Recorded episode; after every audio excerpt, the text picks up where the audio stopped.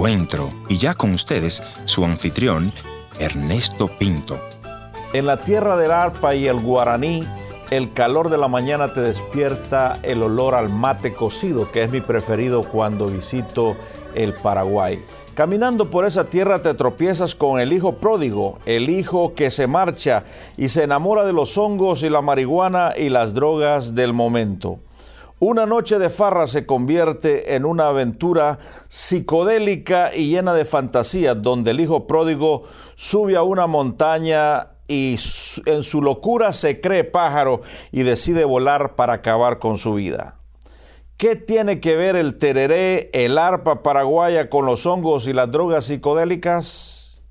Nuestro invitado de hoy nos va a descifrar ese enigma. Quédate en la sintonía.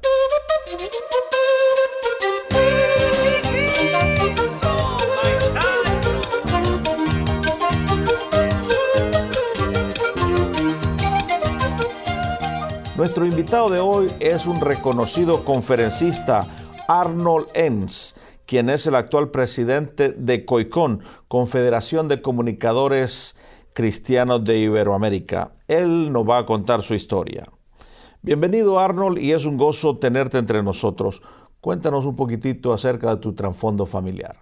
Gracias Ernesto, un gusto estar en este programa tuyo vengo del Paraguay, nací, crecí, me malcrié en Paraguay, em, de una familia de misioneros que llegaron al Paraguay em, pues hace muchos años. Y ah, así que experimentamos nosotros lo que significa ser eh, hijos de misioneros, alemanes por cierto, eh, en el Paraguay. Espero que no haya, sido cierto, te malcriaste o te malcriaron. no, eh, es un dicho por decir así porque crecimos en la calle. o sea, a ver, no en la calle, pero crecimos eh, en la gente, con la gente, ¿no? Eh, mi padre siendo misionero evangelista en el interior del país, frecuentábamos nosotros juntamente con él sus campañas y entonces estábamos viviendo prácticamente en, en, en, afuera de la casa, ¿no? Eso es lo que me refería. Conozco un poquitito eh, eh, las luchas que tuvieron los hijos de los alemanes que vinieron después de la Segunda Guerra Mundial. Eh, me gustaría que nos contaras un poquitito acerca de esa experiencia tuya. ahora le llaman bullying, le llaman en inglés. ¿Experimentaste algo de eso? Porque los alemanes eran mal vistos en, los 60s, en los 70s, era difícil ser alemán. Sí, pero esto no fue tanto así, Ernesto, de, de ser alemán. A ver, eh, más que nada por ser hijo de pastor o de misionero. Y el hijo del pastor y misionero eh, recibe cierta expectativa. A ver, la gente espera de que uno, al ser hijo de pastor o hijo es de... Es un pastorcito. Es un pastorcito, así mismo, tal cual.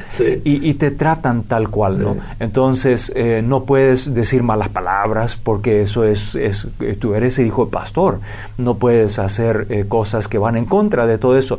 Y eso crea una rebeldía ah, dentro de, del, niño, ¿no? Al crecer de que uno entonces dice, no quiere eso, rechaza eso, ¿no? Eh, con eso va a la iglesia, con eso van todos los valores que te enseñan en la iglesia. Exactamente, sí. Entonces, en ese sentido, eh, yo fui el patito feo de la familia, el hijo rebelde de la familia. Interesante. Sí.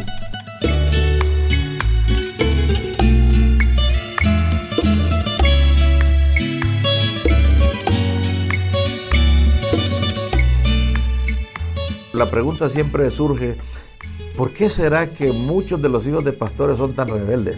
¿Qué es lo que te lleva a esa rebeldía, a ser la oveja negra? Creo que la raíz de eso es no ser el bicho raro, o sea, la persona que no es igual. En la edad de los jóvenes, a, mi edad eso comenzó a los 12 años más o menos, 12, 13 años. La adolescencia. La adolescencia, donde uno tiene crisis de identidad. Correcto. Y en la crisis de identidad uno comienza a decir, yo no quiero ser eh, uno que es de afuera, yo quiero ser igual como todos los demás. Entonces, en mi caso comenzó con, con el tema del vicio, ¿no? del, cigarro, del cigarrillo, las drogas, mm. eh, eh, por ser igual, meterme a ser igual con ellos. ¿no? Y naturalmente cada vez que yo hacía eso, entonces me decía, no, pero tú eres hijo de pastor, eres hijo misionero, no puedes hacer eso. ¿Por qué estás haciendo eso? ¿Por qué estás haciendo? Exactamente, sí. y te sentías peor, tengo que mostrar que Exacto, yo no... tengo que demostrar de que no soy así y voy a, voy a este, ser Hacer igual, lo más malo que lo pueda. más malo que pueda. Entonces eso fue una espiral para mí, ¿no? Que comenzó a, a tomarme y me llevó, me llevó, me llevó y naturalmente entonces creó rebeldía contra mis padres, ¿no? ¿Eso progresó o qué pasó? Sí, definitivamente. Caí en un ciclo vicioso con amigos, ¿no? Interesantemente, eh, mi mejor amigo, hijo de pastor también, ah, este, que, que compartíamos prácticamente la misma situación, ¿no? Entonces, eh, pues ese fue el, el- el vicio ciclo que luego eh, desencadenó muchas cosas en mi vida, ¿no? Por ejemplo. Bueno, definitivamente el tema de la adicción a las drogas, a la marihuana, a los hongos y otras clases de, de- El mundo psicodélico que se vive en esos años. psicodélico que se vivía en esos años, Mm. ah, la promiscuidad, etcétera. Entonces todo eso fue simplemente ya fruto de ah, algo que ya se venía trabajando desde antes. ¿no? Desde la adolescencia. Yo creo que si hubiesen este, realizado un trabajo conmigo más antes, no hubiese caído yo directamente en todo ello, ¿no? Vos resentís que papá no estuvo ahí en Sí, ese momento. sí, por muchos años yo resentí, ¿sabes? Yo eh, me hice una promesa eh, que nunca jamás llegaría a ser un pastor, Mm. que nunca jamás quisiera ser pastor, porque lo que viví en la casa eh, me vacunó y, y me dijo, esa, esa, ese tipo de vida yo no lo quiero.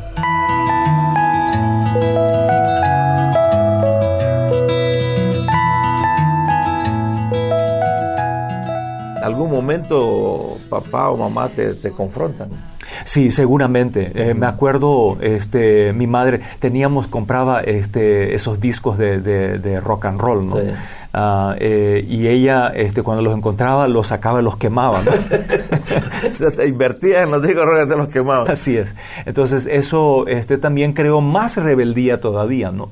Porque mis padres no entendiendo cómo tratar conmigo, en ese aspecto comenzaron a trabajar en contra de mí. Entonces, más aún todavía yo tenía gasolina como para ser Sí, rebelde. mis padres no me entienden. Exacto. No me aceptan tal como soy. Así es. Yo tenés una doble crisis, no te acepta tus amigos porque Correcto. hijo de pastor Así mismo. y ahora los pastores eh, es fuerte en el corazón de los jóvenes. Sí, porque esa, ese tiempo de identidad que uno está buscando, ¿no? ¿Quién soy yo?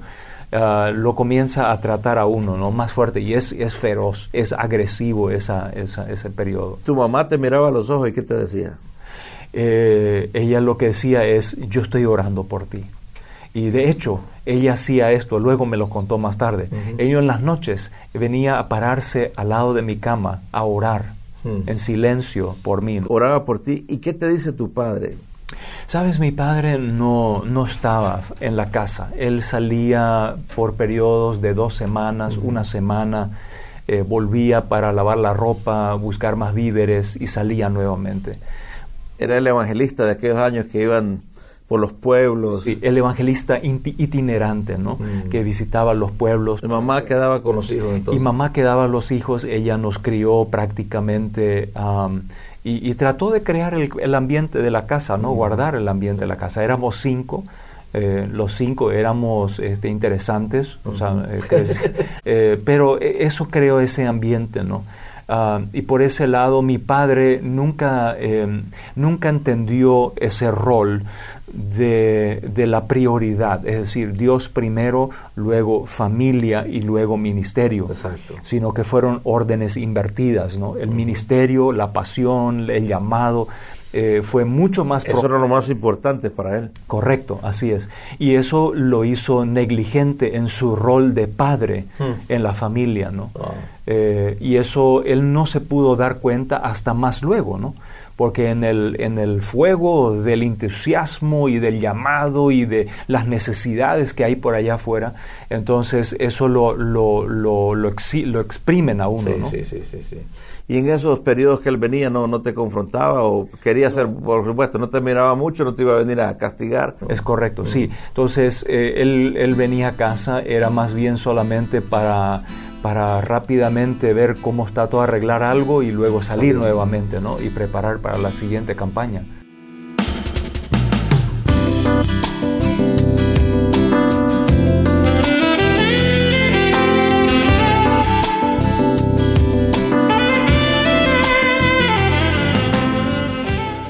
Arnold, yo me imagino que llega un momento que dices, ya no puedes seguir esta situación, reflexionas y ¿qué pasa en tu vida? Cuéntanos esa etapa, por favor, Arnold. Eh, finalmente llegó un punto de quiebre y el punto de quiebre ya no fue por mis amigos, no fue por mis padres, sino fue un momento de quiebre donde yo dije, ok, me fui a lo más profundo posible, ya no puedo ir más de esto. Y ahora necesito, necesito cambiar, necesito ver algo diferente. Eh, fue un momento interesante porque habíamos hecho una de nuestras salidas nuevamente ah, un fin de semana em, eh, y habíamos consumido una buena cantidad de hongos, estábamos alucinando y tuvimos un ataque muy fuerte del enemigo y el ataque del enemigo fue suicidio.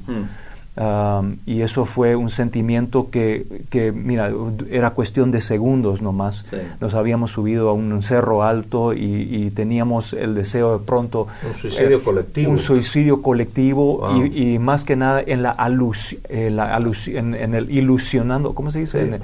cuando uno está... Estaban arriba. Arriba, uno estaba arriba eh, pensando que nosotros éramos pájaros. Ah, y que pudiéramos nosotros lanzarlo y que eso todo se acabó y hubo una pelea entre muchos entonces, eh, eso fue un momento de quiebre, donde dijimos, ok, esto ya no puede seguir más así. Eh, un amigo mío se entregó al Señor, yo eh, tres, cuatro días después, estando llegando a mi casa, me arrollé y yo le dije, Señor, esto ya no puede seguir así, yo necesito algo. ¿Te arrodillaste ahí? Me arrollé a mi cama, lo, no lo había hecho en años. me arrollé a la cama y ahí fue donde, donde el Señor entró a mi vida y me cambió. ¿Qué pasó en tu corazón?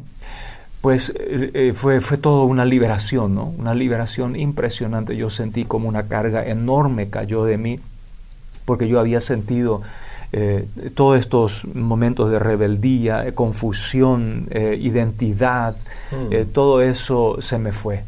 Um, y entró una paz en mi corazón, lo cual no había sentido antes.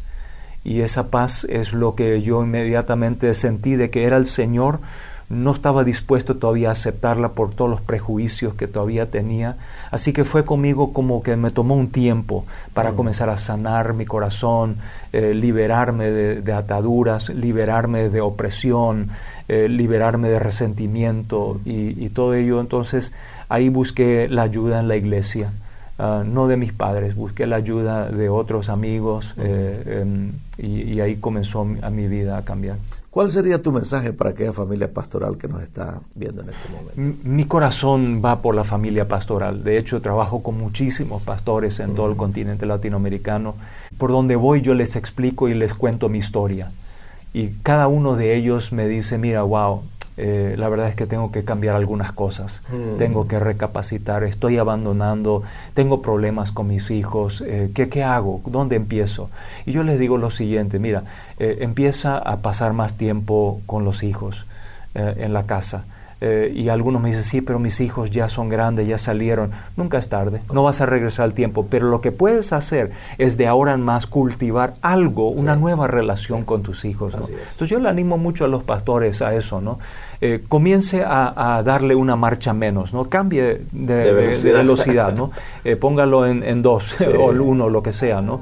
Eh, comience a... Mira, Dios nunca se va a molestar porque tú hayas dejado el trabajo de la iglesia por el trabajo de la familia. Gracias por haber estado en la sintonía de este tu programa Encuentro y te voy a agradecer que me visites en el www.encuentro.ca. La otra opción es info Gracias por sintonizarnos a través de esta radioemisora. Yo soy tu amigo Ernesto Pinto y al despedirme quiero recordarte que Dios te ama y yo también.